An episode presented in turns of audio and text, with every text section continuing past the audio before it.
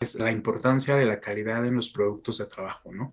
Al final del día, nosotros cuando estamos trabajando eh, o desarrollando alguna tarea cuyo objetivo sea entregar una solución técnica, si estamos hablando de un producto de desarrollo o entregar una, un servicio, si estamos hablando justamente eh, de la entrega de servicios, eh, nuestras actividades siempre van a estar enfocadas en la ejecución de tareas, ¿no?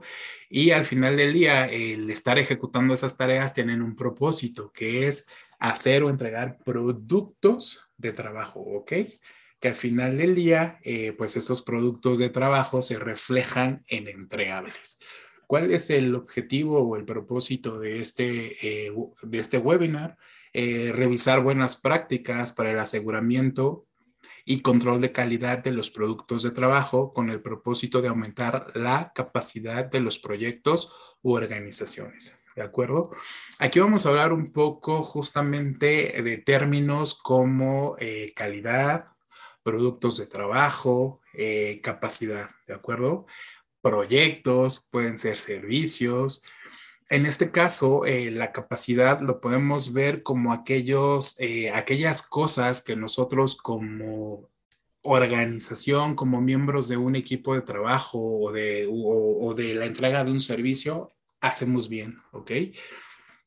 Entonces, el hacer uso de estas buenas prácticas, lo que hace o el propósito es exponenciar aquellas habilidades que nosotros tenemos para hacerlo aún mejor, ¿de acuerdo? Ahora bien, todas estas prácticas que vamos a revisar van a estar enfocadas en aumentar la calidad de los productos que nosotros estamos generando, ¿de acuerdo?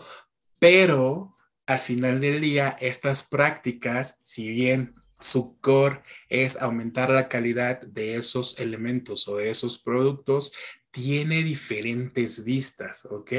Estas prácticas están enfocadas en diferentes eh, formas dentro de estos productos, ¿ok?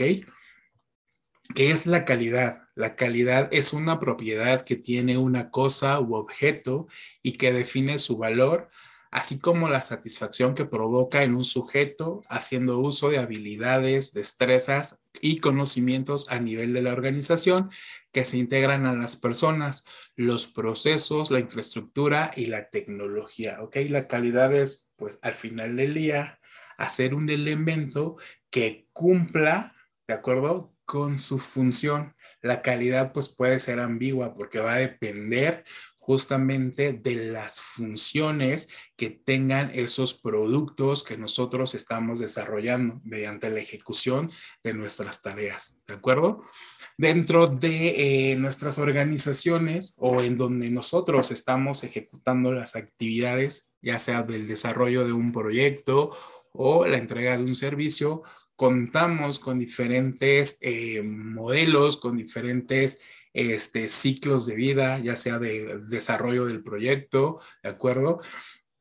Si lo vemos de esta forma, podemos tener dos vistas, ¿ok? La vista ágil y la vista tradicional, recordando que la vista ágil va a estar siempre asociada o apegada a los principios ágiles. ¿Esto qué es?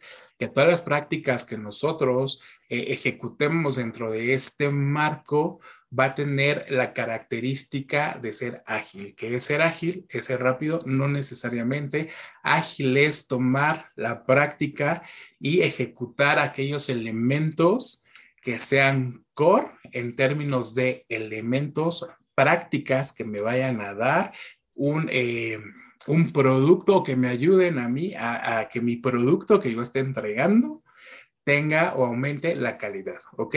Si se dan cuenta, aquí tenemos pues dos diferentes, este, uno es un marco de trabajo ágil, el que tenemos en la parte de arriba, y en el de abajo pues es el tradicional, ¿de acuerdo? En la metodología ágil, en la estructura ágil, ¿cuáles son los productos de trabajo? Entiendan que un producto de trabajo es el, es el resultado de la ejecución de las tareas que nosotros tenemos asignados, ¿ok? ¿Qué tareas podemos tener asignados dentro de un proyecto? pues tareas de planeación, tareas, eh, si estamos hablando de un proyecto, tareas de eh, requerimientos, tareas de análisis, de diseño, de programación y de pruebas. Entonces, la ejecución de esas tareas nos da como resultado un producto, ¿ok? El producto lo pueden ver como todos los artefactos, si estamos hablando de metodologías ágiles, o todos los documentos o elementos que nosotros tenemos, ¿ok?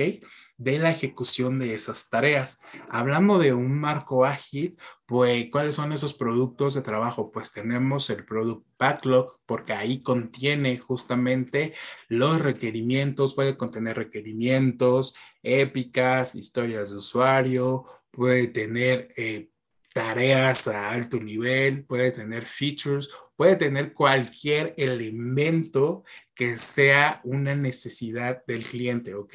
Pero cuya característica es que si vive ahí es porque le va a dar un valor al negocio, ¿de acuerdo? Dentro de ese eh, producto de trabajo, lo podemos ver tal cual porque es el esfuerzo ¿de acuerdo? De, en este caso, de un product owner que agrega la información a ese artefacto, ¿ok? Entonces, la ejecución de recopilar toda la información que se necesite como entrada para ejecutar un proceso, pues queda definido ahí, ¿no? Ahí vamos a tener, por ejemplo, requerimientos o épicas. Eso es un producto de trabajo. Nuestro siguiente producto de trabajo, conforme vamos avanzando a lo largo de esta iteración, pues son las historias de usuario. Las historias de usuario es el detalle de lo que nosotros podamos tener en el backlog, ¿no? ¿Qué es el detalle? El detalle del requerimiento. La historia de usuario prácticamente puede estar asociada a varios requerimientos. Este, la historia de usuario, pues es la redacción en términos coloquiales de lo que el cliente quiere o necesita, ¿de acuerdo? Luego podemos seguir avanzando en este marco este, y tenemos, podemos tener documentos de arquitectura, podemos tener documentos de diseño, ¿de acuerdo? Podemos tener este, también, obviamente, el código, que al final del día es la parte esencial o el corazón de este marco de trabajo, ¿de acuerdo? Entonces, si se dan cuenta, pues todos estos artefactos son la suma de la ejecución de las tareas que nosotros tenemos asignadas, ¿de acuerdo? Y a cada uno de estos artefactos nosotros podemos agregarle cierta calidad. ¿Para qué? Para que la siguiente persona que tome ese artefacto porque lo necesita como insumo de entrada para poder ejecutar sus tareas, se, disminuye el riesgo de algún defecto o de algún error, ¿ok? Si bien nosotros eh, como profesionales tratamos de hacer bien las cosas, puede haber ocasiones en que pues no nos demos cuenta que estamos inyectando un defecto, ¿ok? Entonces, dentro de las metodologías o dentro de, de, los marcos ágiles, podemos tener estos ejemplos de productos de trabajo a los cuales también vamos a poder aplicarles eh, las prácticas que vamos a ver a continuación, ¿de acuerdo? En los tradicionales, pues ahí tenemos nuestra cascada, la que conocemos, que empezamos con los requerimientos, el análisis, el diseño, la programación y las pruebas. Eh, cuando estamos en la fase de requerimientos, pues cuál es nuestro producto estrella, pues obviamente tener un documento donde nosotros administremos toda la información relacionada con los requerimientos, con los requerimientos que nosotros vamos a transformar en un entregable, ¿de acuerdo? Esos requerimientos pueden ser requerimientos funcionales, no funcionales, ¿de acuerdo? Van a ser registrados de cierta manera donde se describa eh, si tienen dependencia, e, el impacto de cada uno de los requerimientos, la prioridad, ¿ok?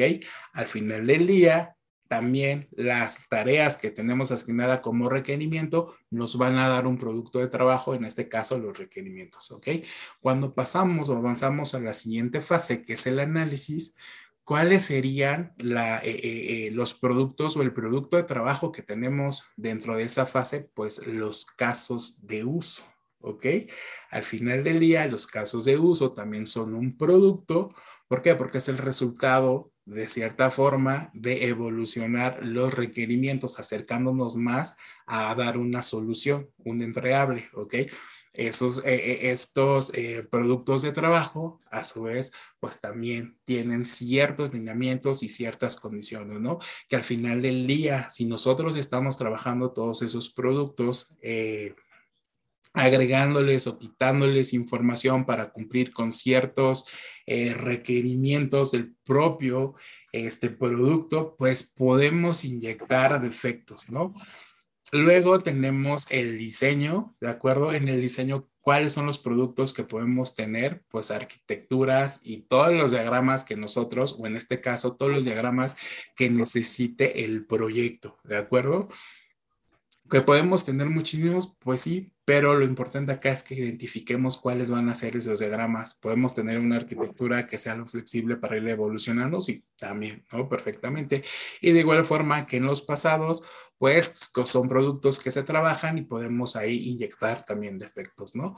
Luego tenemos el código que al final del día es, siempre es como que el, elemento estrella cuando nosotros hablamos de productos eh, de, de, un de un proyecto de desarrollo, siempre la o la mayoría de las personas piensan en el código, ¿no?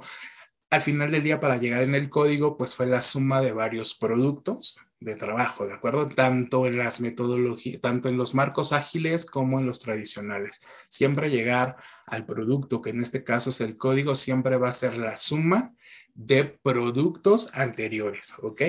Entonces, si nosotros vamos vigilando la calidad de estos productos, cuando lleguemos a la fase de pruebas o cuando hagamos pruebas, la, eh, el, el, porcentaje o la probabilidad de que nosotros encontremos defectos o muchos defectos va a disminuir, ¿ok?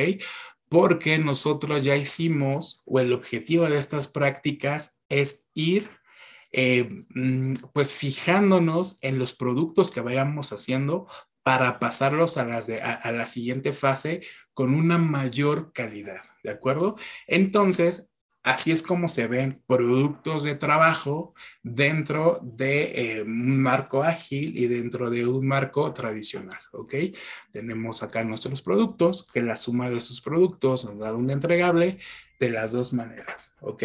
Entonces, pues un producto, pues prácticamente es el resultado de la ejecución de varias tareas, ¿ok?